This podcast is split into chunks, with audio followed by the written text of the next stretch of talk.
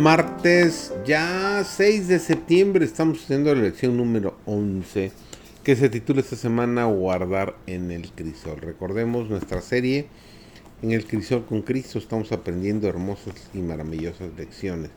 Servidor David González, hoy nuestro título es David, una lección objetiva sobre la espera. Protegidos por las oscuras sombras de las colinas, David y su asistente entraron en el campamento del enemigo. Mientras trataban de averiguar el número exacto de sus enemigos, llegaron a donde Saúl dormía. Su lanza estaba hincada en la tierra y había un jarro de agua en la cabecera. Al lado de él yacía Abner, su comandante en jefe. Alrededor de todos ellos estaban los soldados sumidos en el sueño. Abisaí levantó su cabeza y dijo a David, Hoy ha Dios entregado a tu enemigo en tus manos. Ahora pues, hiérelo. Luego con la lanza, cosiéndole con la tierra de un golpe, y no segundaré. Y esperó la palabra que le diera el permiso, pero sus oídos escucharon las palabras susurradas. No le mates, porque ¿quién extenderá su mano contra el ungido de Jehová? Y será inocente? Vive Jehová que si Jehová no lo hiriere, o que un día llegue para que muera, o que descendiendo en batalla perezca, guárdame Jehová de extender mi mano contra el ungido de Jehová.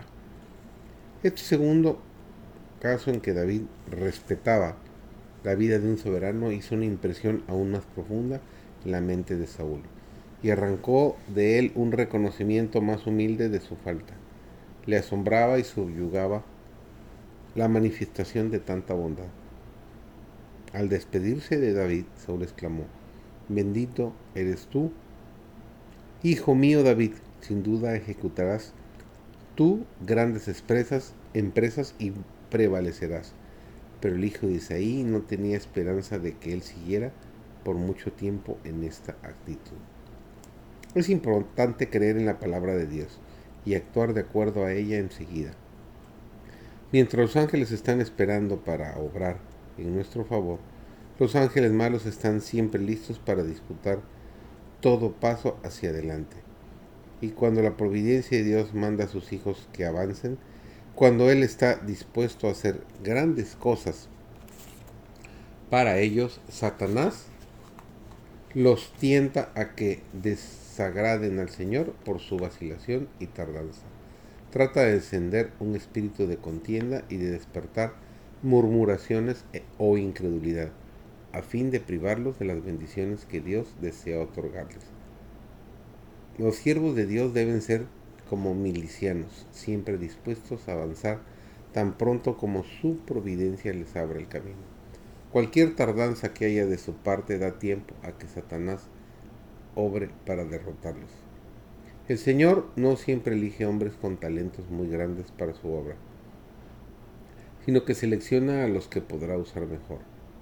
Personas que podrían realizar un buen trabajo para el Señor.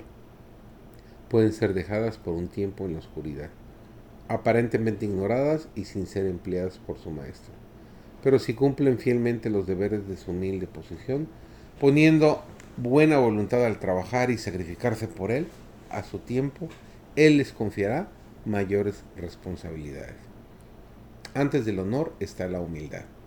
El Señor puede usar con más eficacia a los que son conscientes de su propia indignidad e ineficacia. Les enseñará a ejercitar el valor que proviene de la fe. Los hará fuertes, uniendo la debilidad de ellos a su poder y sabios uniendo la ignorancia de ellos con su sabiduría. Que tengas un bendecido día.